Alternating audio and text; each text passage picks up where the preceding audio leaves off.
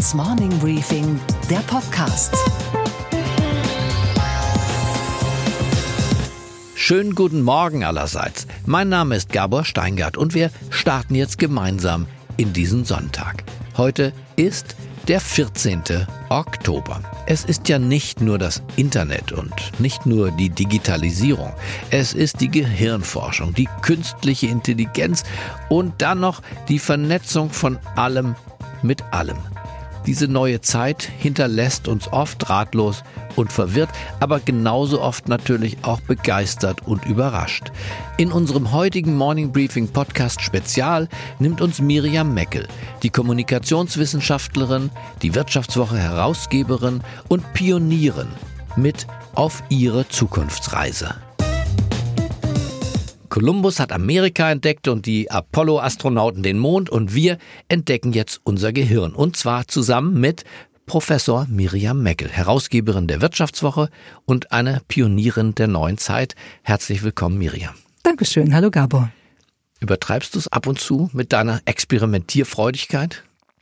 Auch ich glaube ehrlich gesagt, dass man durch Experimente halt äh, das Leben anreichern kann und dass man Dinge erfährt, die man vorher nicht wusste. Und ich bin neugierig und versuche, die Dinge nicht nur theoretisch zu betrachten, sondern sie auszuprobieren und sie damit besser zu verstehen. Deshalb, nö, ich glaube nicht. Aber ich meine dein Experiment in Boston, das war im letzten Jahr, glaube ich, als du mit deinem Gehirn operiert hast. Ich meine, ist das Gehirn nicht das Sensibelste, was man hat? Und du hast einen Versuch gemacht. Beschreib uns den doch mal.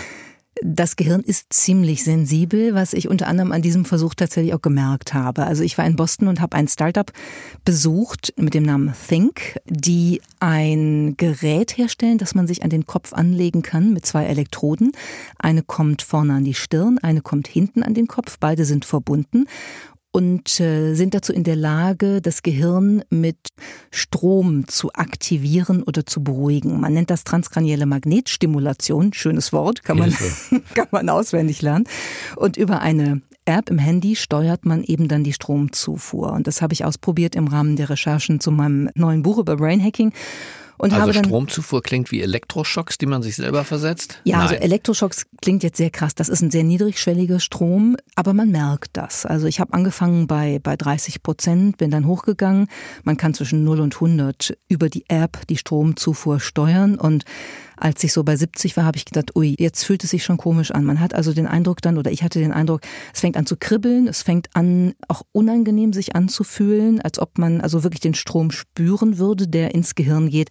Und bei 100 war das dann schon ziemlich krass. Also du wolltest dein Gehirn stimulieren, genau. aktivieren, dich inspirieren damit? Ja, inspirieren nicht. Das, das behaupten sie auch nicht, dass man das kann, sondern man kann sich aktivieren, man kann konzentrierter, wacher werden. Man konnte damals ein Programm wählen, mit dem man sich entspannen kann, Relax äh, Program, wenn man zum Beispiel dann ins Bett gehen will. Und ich habe das Aktivitätsprogramm gewählt und möglicherweise war das auch ein Fehler, weil ich war ein bisschen gejetlaggt und habe dann also relativ kurze Zeit nach diesem Experiment festgestellt, dass ich mich nicht so wohl gefühlt habe, auch keine dauerhafte Verbindung mit dem, was ich zuvor gegessen hatte, eingehen konnte und wirklich also 48 Stunden nicht geschlafen und habe und nichts essen konnte. Und daran sieht man eben, das Gehirn ist sensibel und man bringt dann schon Dinge wirklich durcheinander, die den ganzen Körper und das ganze Wohlbefinden betreffen.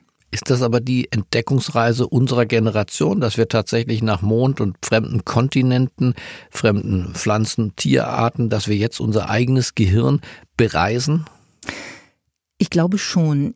Ich glaube, man kann wirklich sagen, dass wir jetzt das Jahrhundert des Gehirns begonnen haben und dass das Gehirn sowas wie die neue Wettbewerbszone werden wird, weil über das, was wir an Fähigkeiten haben und wie wir sie vielleicht erweitern können durch technologische Möglichkeiten, entscheidet sich schon, wie man an dieser Gesellschaft, am wirtschaftlichen Fortschritt, am Wohlstand teilhaben kann, Früher war das in Ansätzen auch so über Bildung natürlich, aber jetzt geht es darum, dass du dein Gehirn enhancen kannst, wie es im Englischen heißt, also anreichern und verbessern kannst durch Medikamente, durch technologische Geräte, die es möglich machen, die eigene Stimmungslage, die eigene Konzentration sozusagen auf Knopfdruck an- oder auszuschalten. Das Menschenbild wird also sehr mechanisch dadurch und ich glaube, dass die Reise tatsächlich, nachdem sie, wie du schön beschrieben hast, in die äußeren Welten gegangen ist, jetzt sozusagen in uns hineingeht und wir uns selber erforschen, um zu finden, wie wir anders noch mehr aus uns machen können. Also es geht schon um das Thema auch Selbstoptimierung mhm. wieder.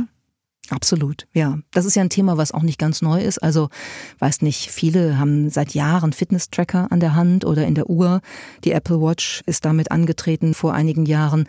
Und da geht es ja um Selbstvermessung, um festzustellen, was mache ich, was mache ich richtig und falsch auch, wie sind meine Selbstmesswerte im Vergleich zu dem, was andere tun. Deshalb posten viele solche Werte dann auch auf Facebook, um sich vergleichen zu können.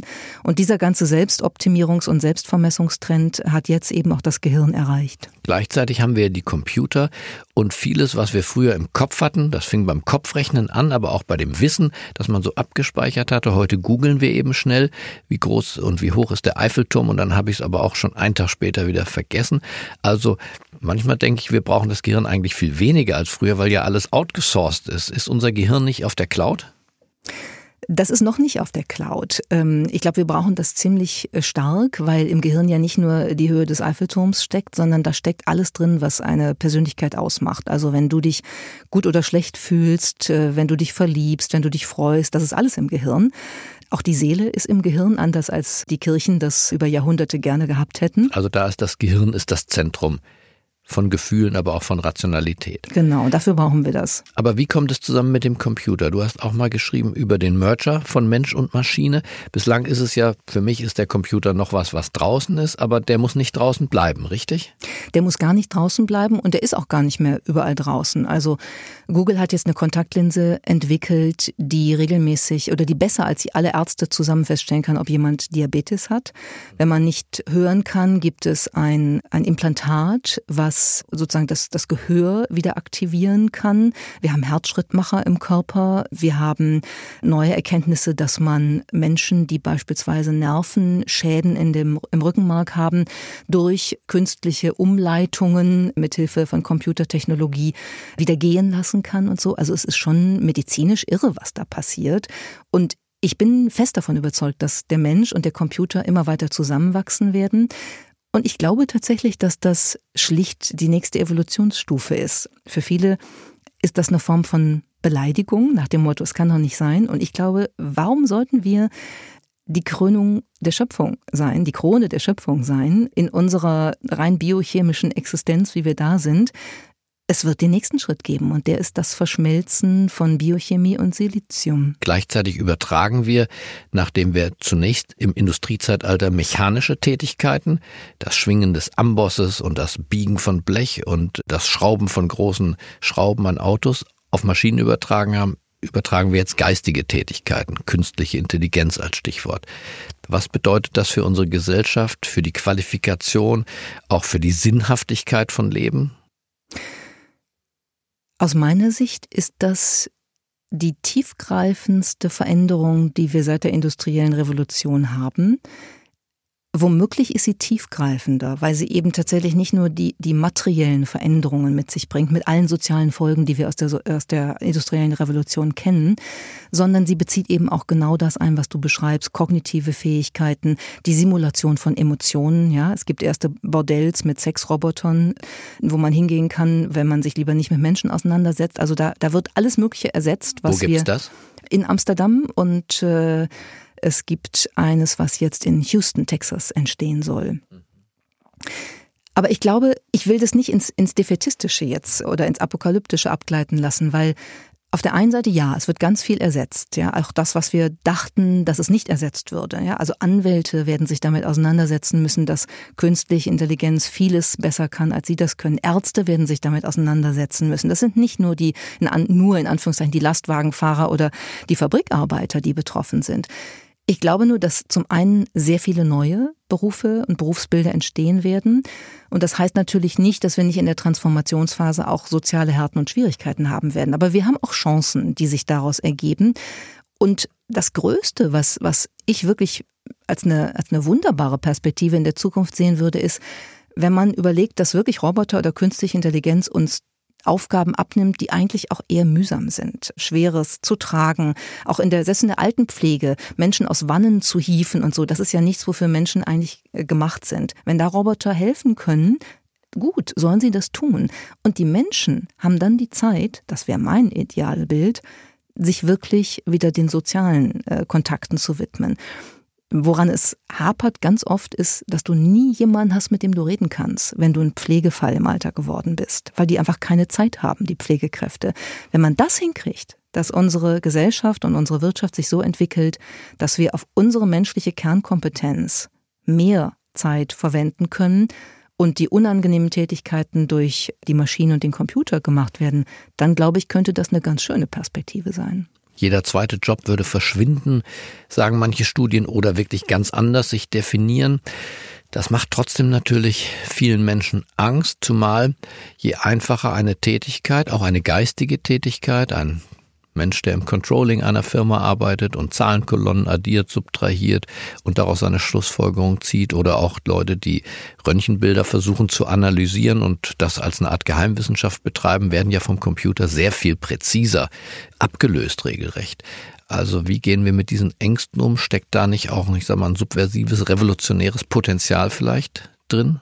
Weil die Gesellschaften das so nicht wollen, so ähnlich wie die Arbeiterschaft das Industriezeitalter nicht so akzeptiert hat, wie sich die Stahlbarone jedenfalls gedacht hatten.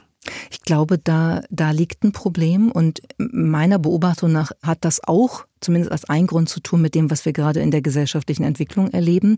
Das geht alles ganz schön schnell mit diesen Veränderungen und es gibt viele Menschen, die sich bedroht fühlen, die Angst haben, davor ihren Arbeitsplatz oder noch mehr zu verlieren. Und wenn man da nicht Aufklärung betreibt und nicht auch mal gegenargumentiert und andere Beispiele bringt, dann führt das eben zu einer Verunsicherung, die auf eine Anti-Haltung hinausläuft. Ne? Wir wehren ab. In Deutschland wehren wir viel ab, was an, an Fortschritt möglich wäre.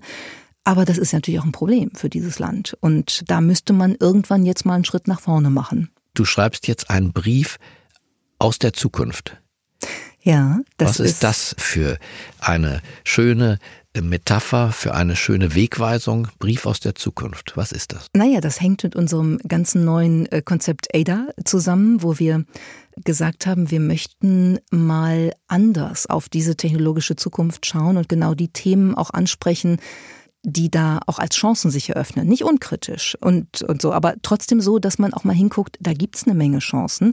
Und in diesem Brief aus der Zukunft beschreiben mein Team und ich jede Woche sonntags, ist also etwas, was man früher mal Newsletter genannt hat, beschreiben wir so Trends, wie man selber damit zurande kommen kann mit den Veränderungen, welche Überraschungen es dabei gibt, die man vielleicht noch nicht kannte, was man wissen muss, was man auch vielleicht lernen sollte, um einfach entspannter und gut vorbereitet in diese Zukunft zu gehen und daraus was machen zu können. Vor dem Newsletter hieß das der Brief des Apostel oder Brief des Johannes des Täufers. Also insofern der sonntägliche Brief von der Kanzel verlesen war noch vor dem Newsletter da.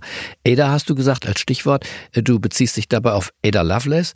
Das ist die erste Programmiererin der Weltgeschichte. Wie hängt die mit dir und deinem Projekt zusammen? Sie ist sozusagen Namensgeberin für unsere neue Brand, für unsere neue Marke und das ganze Projekt, weil Ada Lovelace die tatsächlich die erste Programmiererin, also nicht nur die erste Frau, die programmiert hat, sondern die erste, der erste Mensch, der programmiert hat gewesen ist, geboren 1815, also eine Weile her. Die war risikofreudig, die war unternehmerisch, die war zuversichtlich, die war ihrer Zeit voraus und sie hat den Mut gehabt, einfach zu sagen, ich glaube, da geht was und das mache ich jetzt. Wo hat sie programmiert? Was? Der Computer war doch noch gar nicht erfunden, oder? Doch, es gab eine erste analytische Maschine, so hieß das von Charles Babbage, einem Zeitgenossen von Ada Lovelace und für den hat sie ein Programm geschrieben. Und das ist eben das, was wir gerne als Vorbild nehmen für das, was wir jetzt in unserer ADA-Welt anbieten, wo wir sagen, es geht darum, dass wir die Menschen mit Informationen versorgen wollen. Und aus dieser Information kann Wissen werden. Es gibt Begegnungen, weil wir viele Veranstaltungen machen. Und wir wollen das Ganze richtig auf eine Lernplattform aufbringen, die nächstes Jahr startet, wo wir einfach etwas anspruchsvoll und mutig sagen, wir glauben, dass Deutschland vorbereitet ist für ein Wirtschaftswunder 4.0. Wir können aus unseren ganzen Millionen von Dichterinnen und Denkern auch digitale Pioniere machen, wenn sie die Angst verlieren. Und die Angst verlieren sie, wenn sie mehr wissen. Und da wollen wir bei helfen ich sehe dich so ein bisschen als eine Astronautin dieser neuen Zeit. Du steigst aus aus dieser Kapsel Erde und durchfliegst in der Schwerelosigkeit diese neuen Sphären vom Gehirn bis zur künstlichen Intelligenz. Fühlst das, du dich da richtig beschrieben? Ja, das ist ein schönes Bild. Also ich, ich kriege genug Luft. Das ist, äh, ist ja wichtig in dem Zusammenhang. Ich habe auch gelegentlich Erdberührung, auch Bodenhaftung. das Bodenhaftung, auch das ist ja ganz wichtig. Aber tatsächlich, also in manchen Dimensionen fühle ich mich manchmal an David Bowies Major Tom erinnert put your helmet on und äh, los geht's. Und diese Reise hat euch auch insofern ist das Projekt ja keine normale Zeitschrift. ihr habt ein Future Board gegründet, ihr wart in China. Wer ist eigentlich wir und was genau habt ihr in China gemacht und gesehen und gefühlt? Also wir sind in erster Linie ein äh, wirklich kleines Team von sieben sehr innovativen, engagierten und wunderbaren Menschen, die das alles zusammen machen. Und zu alles zusammen gehört eben dieser, dieser Brief aus der Zukunft, eine Podcast-Serie Stimme aus der Zukunft und das vierteljährliche Magazin, was jetzt zum ersten Mal rauskommt. Und wir nehmen die Menschen auch mit, um dahin zu reisen, wo die Post abgeht, sozusagen technologisch. Und jetzt waren wir gerade in China, um uns anzugucken, wie sich dieses Land entwickelt und Standards setzt, von denen wir wissen müssen, was passiert, gerade im Bereich künstliche Intelligenz. Eine Zahl vielleicht mal. 2013 gab es in den 20 weltgrößten Tech-Unternehmen gab es zwei aus China, der Rest war eigentlich USA. Heute, 2018, haben wir neun aus China und elf aus den USA. Also da entsteht ein Wettbewerb, wo man in China, wenn man vor Ort ist, wirklich merkt, da ist eine Dynamik drin und ein Unternehmertum und eine Grenzenlosigkeit in den Vorstellungen. Das hat mich schon beeindruckt. Industrie 4.0 ist ja das Stichwort hierzulande. Wenn du das, was wir hier sehen von ThyssenKrupp, Siemens, Daimler vergleichen mit dem, was ihr in China euch angeschaut habt, wo, wo stehen wir? Ich glaube, dass wir eigentlich ganz gut stehen, weil es tatsächlich natürlich so ist, dass du für Industrie 4.0 oder für das industrielle Internet Industrie brauchst. Und die Industriekompetenz in Deutschland ist schon gut. Ja, also die, äh, die Maschinen sind da und die Maschinenkompetenz ist da. Und es gibt natürlich Unternehmen wie Siemens mit Mindshare und so, auch Bosch, auch Trumpf, die sozusagen auch plattformstrategisch anfangen, Dinge anzubieten, die sozusagen die gesamte deutsche Wirtschaft oder auch international Angebote machen, die Daten zu vernetzen und wirklich zu nutzen. Aber wir müssen sozusagen jetzt da ein Stück weiterkommen, weil es muss die Verbindung geben zwischen der Industriekompetenz und der Datenkompetenz. Und die Zeit drängt da. Das ist mein Gefühl. Die Voraussetzungen sind gut, aber die Umsetzungskompetenz, das wirklich auf die Straße zu bringen, daran könnte man arbeiten. Wie empfindest du es, wenn du aus diesen Sphären künstliche Intelligenz, Gehirnforschung und dann einfach mal, ich sag, aus Versehen die Tagesschau anschaltest und dann siehst du, wie Politik Merkel Seehofer, Donald Trump und sein Nominee für den Supreme Court, wie archaisch, zum Teil auch bestialisch, wie instinktgesteuert. Wie empfindest du das, wenn du diese Nachrichten aus dieser heutigen Welt mit dem vergleichst, was die Zukunft uns bringen könnte? Ich empfinde grundsätzlich, dass gelegentlich mehr menschliche Intelligenz auch hilfreich wäre und dass diese Probleme alle nicht mit künstlicher Intelligenz bewältigt werden können, aber sie blockieren die Verhaltensweisen, die wir da sehen und das Altertümliche, das blockiert natürlich die Chancen in der Entwicklung. Das gilt für USA unter Trump jetzt auch. Also, dass China zum Beispiel so aufsteigt, wie es das im Moment in der technologischen Entwicklung tut, liegt auch daran, dass Trump sich dafür null interessiert und dass es halt auch keine klaren Regierungsprogramme gibt, die es bei uns auch nicht gibt. Die deutsche Regierung interessiert sich, aber da fragt man sich ja, versteht sie es? Ich glaube, da gibt es schon einige, die das verstehen. Wir haben ja sowas wie eine KI-Strategie, die die Bundesregierung vorgelegt hat. Aber wenn man da ins Detail geht, muss man sagen, manches ist ein bisschen naiv, manches ist viel zu kleinteilig, manches geht von falschen Voraussetzungen aus. Ich glaube, man hätte hier den Mut haben müssen, jetzt wirklich einen großen Wurf zu machen. Man hätte sagen müssen, gebt richtig Geld da rein, damit wir da nach vorne kommen und bemüht euch um eine europäische Gemeinschaftlichkeit. Wenn ihr das schon im Thema Migration nicht hinkriegt, dann vielleicht wenigstens beim technologischen Fortschritt. Nichts davon passiert. Und ich glaube, das ist wirklich nicht gut für unseren Wirtschaftsstandort. Gleichzeitig sollen wir ja lernen, nicht nur die Kinder, sondern auch wir, mit dieser Technik zu leben, so zu leben, dass sie uns nicht erdrückt, nicht überfordert, nicht atemlos macht. Kannst du uns da ein paar, ich sag mal, Regeln mitgeben, wie wir mit dieser Technik in Frieden zusammenleben können? Ich glaube, man kann das gut. Ich glaube, jeder merkt, wenn man permanent am Smartphone hängt, es führt nicht zu einem Glücksgefühl. Ich glaube, es hapert bei uns nicht daran, dass wir keine Tech-Kompetenzen haben. Es hapert daran, dass wir sozusagen in dem vielleicht sogar klassischen Humboldtschen Bildungsideal übertragen auf heute versäumen zu gucken, was ist eine Form von gutem Leben? Was ist eine Form von Mindfulness, die ich auch auf dieses digitale Umfeld übertragen kann. Und darin liegt die Zauberformel. Also wir schließen mit dem Plädoyer von dir, dass wir neben der künstlichen auch die menschliche und natürliche Intelligenz nicht vergessen sollten und auch die weiter ausbilden müssen, oder? Und das Gefühl. Ich glaube, eigentlich, wenn man es zulässt, hat jeder Mensch ein Gefühl dafür, was einem gut tut, was, äh, was er oder sie möchte und wie man das hinkriegt. Wir lassen nur dieses Gefühl oft gar nicht zu, weil 7000 andere Anforderungen immer wichtiger sind. Und das ist die falsche Reihenfolge. Also Mensch, Maschine und jetzt zum Schluss noch Gefühl. Gehört dazu. Ich bedanke mich für dieses Gespräch. Ich danke, Gabor. Ich hoffe, unser Gespräch hat Sie inspiriert und informiert, aufgeklärt und neugierig gemacht auf das, was uns da in der Zukunft erwartet. Ich wünsche Ihnen einen entspannten Sonntag. Bleiben Sie mir gewogen. Wir hören uns Montagmorgen wieder. Herzlichst grüßt Sie, Ihr Gabor Steingart.